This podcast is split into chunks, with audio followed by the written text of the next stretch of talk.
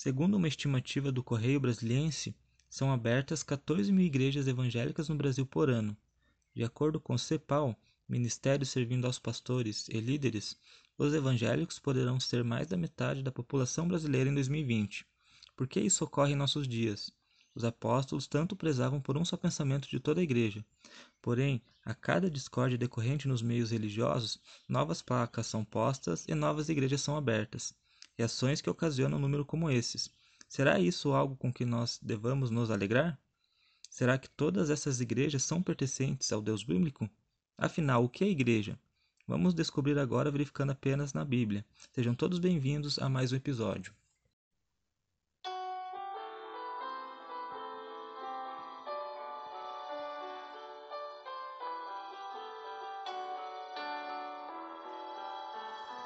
Olá, que a paz esteja com todos.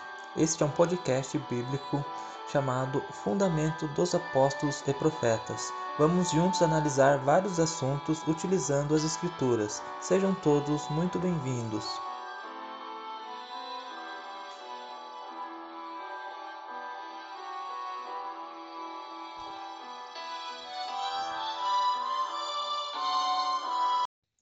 Para iniciarmos este estudo, é muito importante nós entendermos o que realmente é uma igreja. E para nos ajudar nesse entendimento, eu vou ler um versículo que o apóstolo Paulo escreveu para os Colossenses, capítulo 1, verso 24, está escrito assim: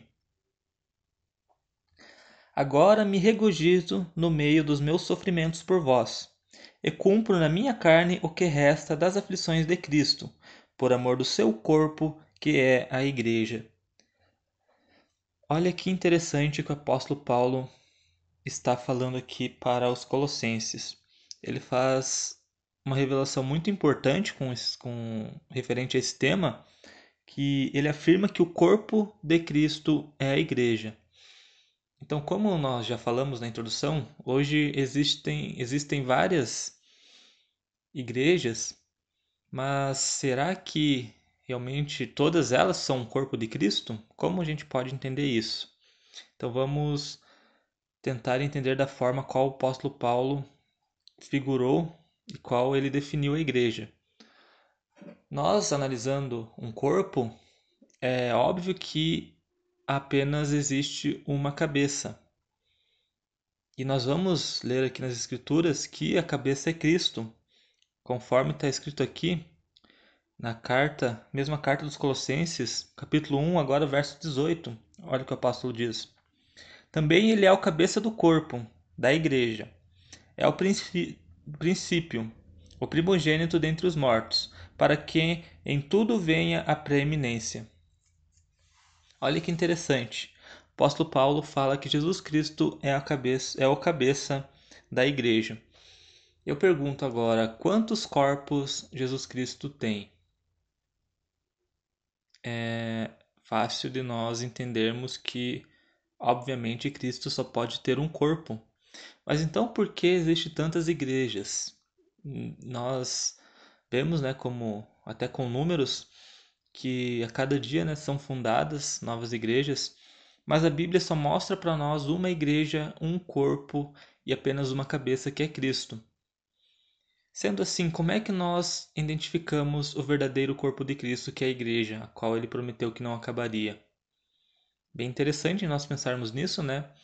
Porque a partir do momento que nós descobrimos que a igreja é um corpo e que Cristo é o cabeça, nós ficamos curiosos para saber qual realmente é o corpo de Cristo, qual ele é a cabeça, porque Cristo sendo um, ele não pode ser cabeça de vários corpos. Apenas existe um corpo para uma cabeça. E há outros versículos que confirmam que Cristo é o cabeça durante todo, todas as cartas. Nós vamos citar apenas estes, né, para não alongar este estudo. E agora nós vamos verificar como é que Cristo iniciou essa igreja, né, ou esse corpo, o qual foi denominado, né, para apóstolo Paulo como corpo de Cristo. E uma referência que nos é trazida está no Evangelho de Lucas 3, verso 23 então vou abrir aqui na minha Bíblia. Todos que estão ouvindo, se puderem abrirem suas Bíblias também. Lucas 3, verso 23, que ele vai dizer o seguinte: Ora, Jesus tinha cerca de 30 anos quando iniciou o seu ministério. Olha que interessante o que a palavra de Deus nos revela, que Jesus Cristo, ele iniciou um ministério e ele tinha aproximadamente 30 anos, ou seja, provavelmente tinha 30 anos, né, estava indo para 31 anos, que, que a Bíblia nos relata. Então nós sabemos agora que Cristo ele fundou uma igreja qual ele é a cabeça e que essa igreja é seu corpo. Então hoje em dia existem vários ministérios, vários nomes. Mas o interessante é que na Bíblia, sem contar o nosso cotidiano, nos é informado apenas um ministério que Cristo fundou. Então, como que nós podemos entender isso? Agora pensando bem, será que todo o ministério é aprovado por Deus? Ou será que somente o de Cristo é o verdadeiro e único ministério? Aqui mais um versículo que mostra quando Cristo fundou a igreja. Está em Mateus 16, verso 18, ele diz assim: Pois também eu te digo que tu és Pedro, e sobre esta pedra edificarei a minha igreja, e as portas do inferno não prevalecerão contra ela. Olha que versículo rico e interessante também. Nós já descobrimos que Cristo ele fundou uma igreja quando tinha cerca de 30 anos, e Cristo faz uma promessa que as portas do inferno nunca prevaleceriam contra a igreja. O que, que ele quis dizer? Que a igreja ela nunca acabaria, ou seja, ela não poderia acabar. Então, se nós formos buscar na, na história a origem de várias das igrejas que existem hoje, nós vamos chegar praticamente todas no, na Reforma Protestante, que aconteceu lá por 1500. E se nós pensarmos que Cristo falou que a igreja nunca iria morrer, mas que houve uma reforma em 1500, e se essa reforma que veio dessa reforma está correto, como é que ficaria esse tempo desde a morte de Cristo até os 1500 anos, onde foi necessária uma reforma? É interessante de se pensar, né? Até porque a reforma protestante ela saiu de dentro da Igreja Católica e, apesar de ter alterado alguns pontos, ela permaneceu com várias doutrinas que a Igreja Católica prega até hoje, como, por exemplo, o domingo como dia de guarda e também né, a, a crença em três deuses e tantas outras. Mas e a Igreja de Cristo, como é que fica? Será que a Igreja de Cristo passou por uma reforma? Nós vamos chegar a conclusão que não, que nunca houve uma reforma necessária para a Igreja de Deus, porque a fé foi sempre a mesma. E nós vamos agora para um outro versículo bem interessante que está no livro de Coríntios, na carta né, aos Coríntios, primeira carta aos Coríntios, novamente o apóstolo Paulo falando para nós, no capítulo 12, no verso 18, diz assim, do verso 18 em diante. Mas agora Deus colocou os membros no corpo, cada um deles como quis. E se todos fossem só um membro, onde estaria o corpo? Porém, há muitos membros, mas um só corpo. Olha que interessante que o apóstolo Paulo diz agora.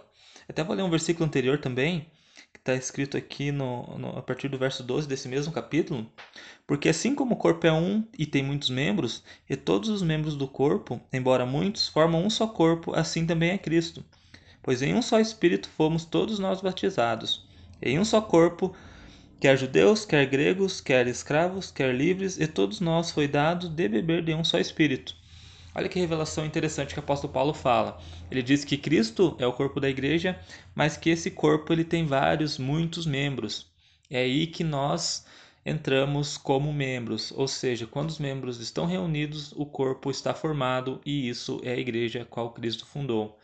Nós, quando não estamos em reunidos, somos considerados membros, mas quando estamos juntos, passamos a formar a igreja ainda como membros. Muito interessante, né, esse raciocínio aqui do apóstolo Paulo. E aí ele diz, né, que agora não, não existe mais judeus, nem gregos, nem escravos dentro da igreja de Deus, mas que todos se tornaram um só povo dentro do, da igreja, que é o corpo de Cristo. Mas para nós descobrirmos qual é o verdadeiro corpo, é, nós precisamos estudar muitas escrituras, porque isso parece uma tarefa difícil, mas na verdade não é. Porque nós sabemos pela Bíblia, como lemos, que a Igreja de Deus, que é a mesma que Cristo é o cabeça, ela realmente existe, porque Cristo prometeu que as portas do inferno não prevaleceriam contra ela. Então, para nós descobrirmos qual é essa igreja, nós vamos ter que buscar nas doutrinas bíblicas, isso mesmo. Por exemplo, se uma igreja diz que não se precisa guardar o sábado, mas nós entendemos pela Escritura que é necessário guardar o sábado, então nós é, descartamos aquela igreja. O porquê fazemos isso? Porque ela não está totalmente na verdade bíblica. E Deus ele é perfeito e quer tudo perfeito, então ele requer uma obediência por completo. E a cada ponto a ponto nós estudamos atra estudando através das escrituras, nós vamos chegar à igreja de Deus que realmente leva a mensagem de toda a verdade bíblica, a qual não se tem como provar contra. E é muito interessante a gente pensar assim, porque a palavra de Deus, ela existe há tanto tempo, né? Prevaleceu durante vários anos, e como não só nós que, que estudamos né, a Bíblia, mas qualquer um que às vezes nem estude tanto a Bíblia, né, a tem por verdade absoluta. Então, se uma outra pessoa, uma denominada igreja dos homens, altera um ponto da Escritura, nós é, obrigatoriamente temos que descartá-la. Muito interessante pensar assim, né? Bom, tendo tudo isso em mente, vamos descobrir o que o apóstolo Paulo fala sobre esse ministério e se ele pertenceu ao ministério de Cristo. Olha que o apóstolo Paulo fala para Timóteo na primeira carta, capítulo 1, verso 12. Dou graças àquele que me fortaleceu, a Cristo Jesus, nosso Senhor, porque me julgou fiel, pondo-me no seu ministério. Olha que interessante, nós descobrimos que o apóstolo Paulo ele fazia parte do ministério de Cristo, ministério de Jesus. Então, convido a todos os ouvintes a se perguntarem: qual ministério eu pertenço? pensando consigo mesmo, né? A sua igreja ela foi fundada por algum outro homem que não foi Cristo? Ela durante esses anos teve um início antes ou depois, provavelmente depois, né, da igreja de Cristo? Que ano ela foi fundada? Quem é o cabeça da igreja? Se nós pegarmos essas igrejas existentes hoje, nós sempre vamos chegar a um homem fundador, ou seja, e esse homem que fundou essas denominações, né, cada homem que fundou acaba se tornando cabeça dessas igrejas. Mas se nós buscarmos pela Igreja de Cristo, nós realmente não vamos encontrar outra origem que seja além de Jerusalém, lá quando Cristo tinha cerca de 30 anos. E isso nós vamos descobrir, né, como eu já disse, através das doutrinas bíblicas. Olha que interessante. Então, vamos pensar nisso, sobre qual ministério né, nós pertencemos e se realmente estamos no ministério correto, que é esse que o apóstolo Paulo acaba de, de citar, né, que é o ministério de Cristo. Só para esclarecer, muitas pessoas acreditam que Pedro, ele é o cabeça da igreja, né? Ele é a pedra principal. Muito a Igreja Católica, né, afirma que apóstolo Pedro foi o primeiro papa e que ele era a pedra devido àquele versículo que nós lemos, né, em Mateus 16, verso 18. Mas será isso verdade? Vamos deixar o, o próprio apóstolo Pedro responder para nós em sua primeira carta. Convido os, convido os irmãos para lerem, acompanharem comigo. Primeira carta do apóstolo Pedro, no verso 2, é, no capítulo 2, perdão. 1 Pedro 2, a partir do verso 4, diz assim: e chegando-vos vós para ele, pedra viva, rejeitada na verdade pelos homens, mas para com Deus eleita e preciosa. Vós também, quais pedras vivas, sois edificados como casa espiritual para ser de sacerdócio santo, a fim de oferecer sacrifícios espirituais, aceitáveis a Deus por Jesus Cristo. Por isso na Escritura se diz: Eis que põe em Sião uma pedra principal, angular, eleita e preciosa, e quem nela crer não será confundido. E assim para vós os que credes é a preciosidade, mas para os descrentes a pedra que os edificadores rejeitaram. Esta foi posta como principal da esquina, como uma pedra de tropeço e rocha de escândalo, porque tropeçam na palavra, sendo desobedientes, para o que também foram destinados. Vou ler o verso 3 e 4 novamente. complementando com 3, né? Se é que já provastes que o Senhor é bom, e chegando-vos para ele, pedra viva. Olha que interessante, o próprio apóstolo Pedro, ele declara que Cristo é a pedra viva, é a pedra angular e a pedra que foi profetizada que viria, né? ou seja, o verdadeiro fundador da igreja. E o próprio apóstolo Pedro diz que nós somos outras pedras que ajudam a formar esta casa, ou seja, a mesma figuração que cabe para membros. Olha que interessante. Então, o próprio apóstolo Pedro declara que Cristo era a pedra. Então, nós, tentando, nós tentarmos colocar Pedro como fundador da igreja, né, como pedra, é, ou um primeiro papa, não passa pela própria escritura do apóstolo Pedro, ou seja, pela própria Bíblia.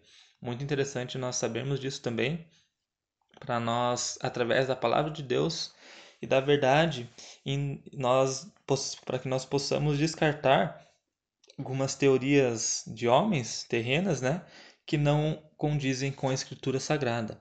E voltando para o apóstolo Paulo, na sua carta aos Coríntios, nós vemos que ele condenava a divisão da própria igreja.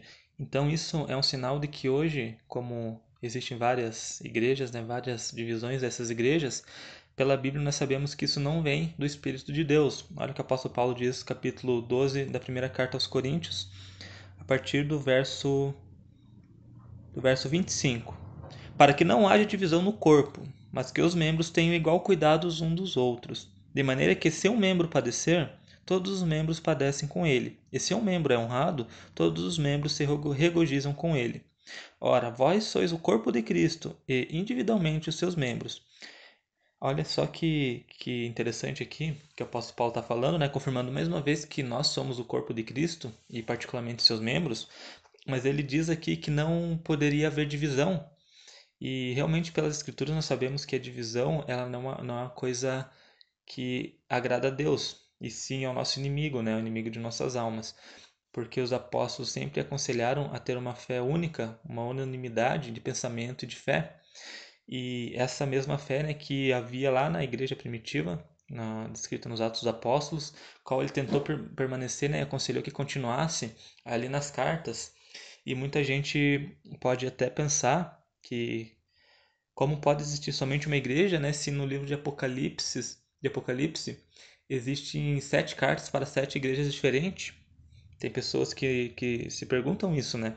Mas aquelas igrejas que são faladas em, em Apocalipse, né, que há uma mensagem destinada para cada uma, são simplesmente eras das igrejas de Cristo, né, da mesma igreja qual passariam ali, do, do, do, do, ali no futuro. Ou seja, eram mensagens proféticas que cada igreja qual lesse a sua década a, a sua, ao seu tempo, né, aos seus anos, elas saberiam do que se tratavam e também reconheceriam as anteriores.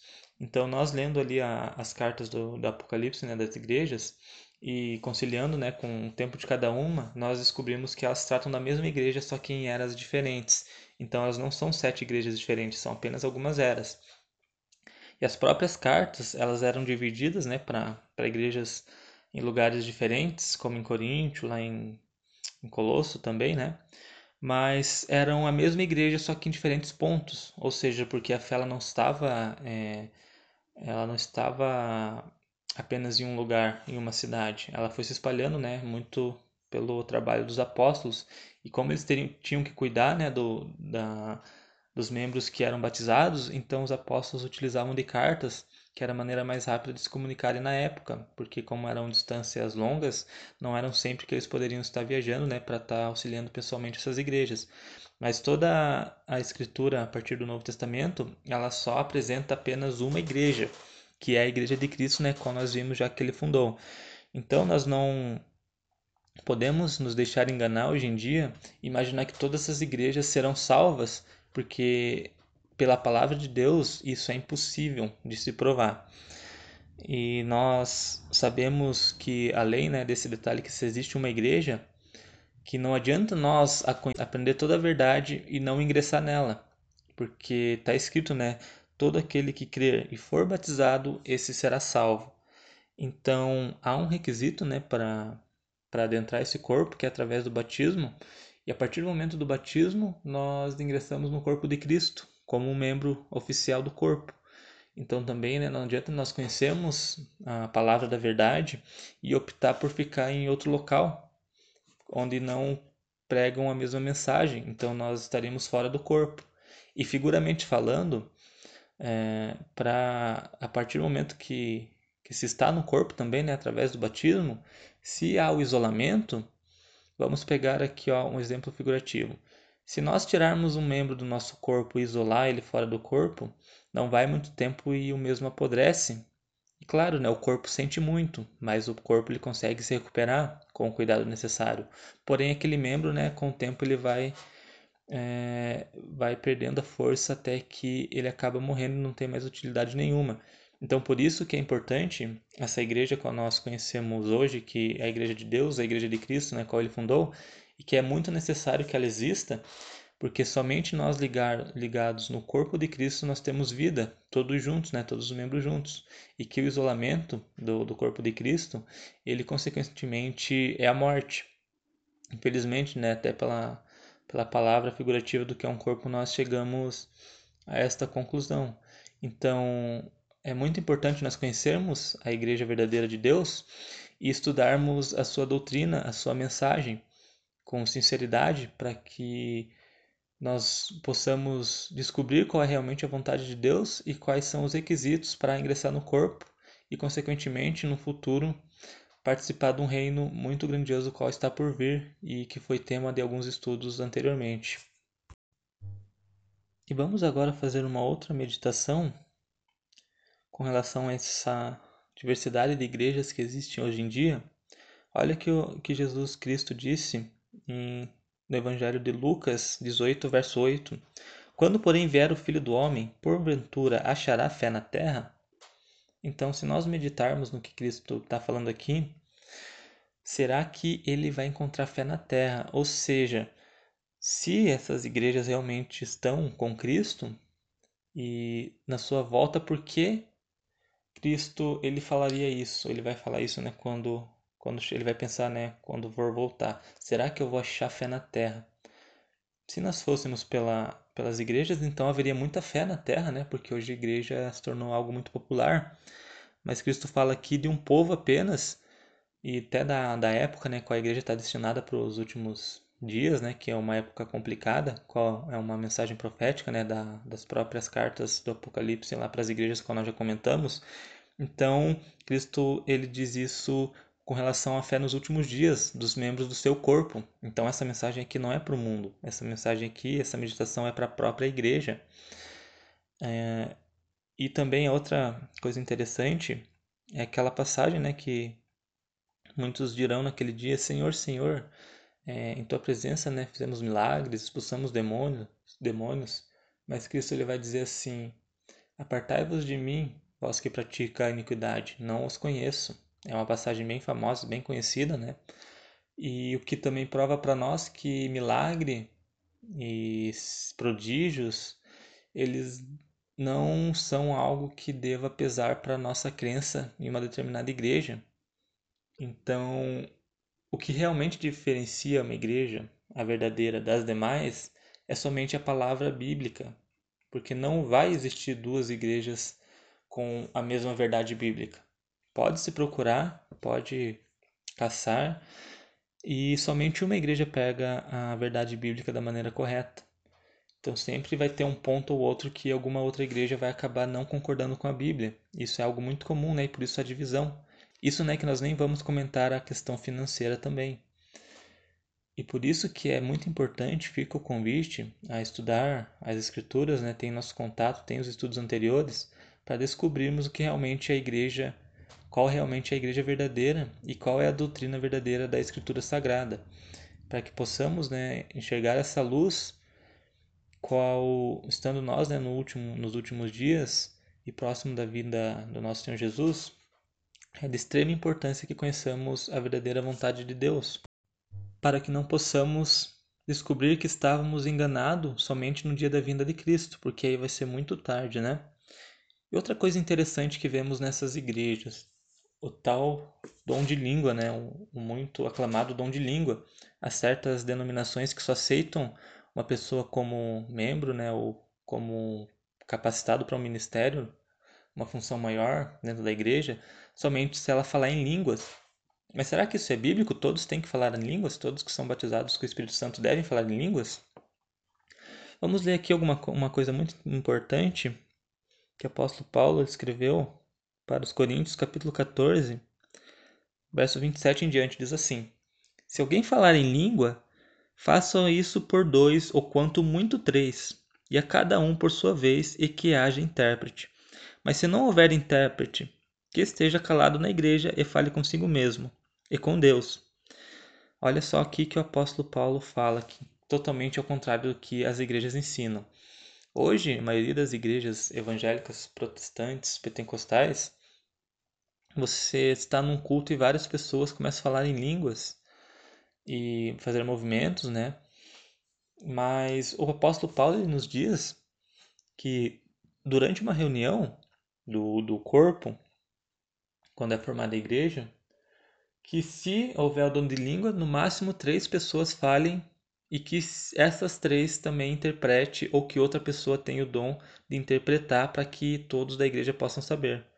Mas hoje em dia nessas igrejas as pessoas falam, falam e nem sabem o que estão dizendo e falam todas juntas várias vezes, várias vezes e vão totalmente contra o que o apóstolo Paulo está ensinando. E vamos aqui ler mais um versículo bem interessante que está na, na mesma carta aos Coríntios, capítulo 14, Olha aqui, ó, a partir do verso 21. Está escrito na lei: por, por homens de outras línguas e por lábios de estrangeiros falarei este povo, e nem assim me ouvirão, diz o Senhor. De modo que as línguas são um sinal, não para os crentes, mas para os incrédulos. A profecia, porém, não é sinal para os incrédulos, mas para os crentes. Se, pois, toda a igreja se reunir no mesmo lugar, e todos falarem em línguas, entrarem indoutos ou incrédulos, não dirão porventura: estão loucos? Olha só que interessante. O apóstolo Paulo aqui está citando um exemplo. Olha como isso cabe diretamente em nossos dias. O apóstolo Paulo diz assim, que se toda a igreja estiver reunida e todos falando em língua, ou várias pessoas falando em língua, e entrar um visitante, aquele que não é incrédulo, né, como ele diz, ou indouto, aqueles que não sabem, que não entendem o que está sendo falado, que não entendem o que é o dom de língua. Que nossos dias hoje seriam um visitante na igreja, né? Se essa pessoa entra durante esse falatório em línguas, ele não vai pensar, oh, vocês estão loucos? O que, que estão falando? O que está acontecendo? E isso é algo que o apóstolo Paulo, ele condenava. Então, isso é o ensinamento do apóstolo Paulo. Isso não se deve fazer. E é a própria escritura que está falando. Então, fica provado pela escritura e pelo apóstolo Paulo que essa, esse dom de língua que as igrejas possuem hoje uh, não são respeitados conforme a palavra de Deus, até porque eles não entendem né, o que é o dom de línguas e nem o que estão falando. Também esse próprio apóstolo falou né, para nós fazermos tudo com ordem e decência, que é totalmente ao contrário que nós vemos nas religiões. E fica aqui né, esse estudo para que todos os ouvintes possam meditar qual é realmente a igreja de Deus, qual é realmente o corpo de Cristo, porque nós acabamos de provar que só existe, só existe um corpo e uma cabeça, que é Cristo. E que durante todo o período, desde a morte de Cristo, a igreja, pela Escritura, ela não acabaria. Isso nos demonstra que ela existe hoje. Então, fica meu conselho, né? não seja de ministérios de homens que fundaram igrejas em um passado recente, mas busque conhecer a igreja de Deus através do ensinamento da palavra de Deus, que é salvação para todo homem, né, para todo que nele crê e obedece. E que milagres, línguas e tudo que é muito popular nas igrejas hoje, isso não salva ninguém. Por mais que seja algo interessante, não salva ninguém, né? O que salva é a obediência do mandamento de Deus e é isso que vai pesar para a salvação no último dia. Então, que a paz esteja com todos, que continuem nos acompanhando, que logo virão mais estudos. Qualquer dúvida, estamos à disposição e aí vai nossos contatos. Até a próxima!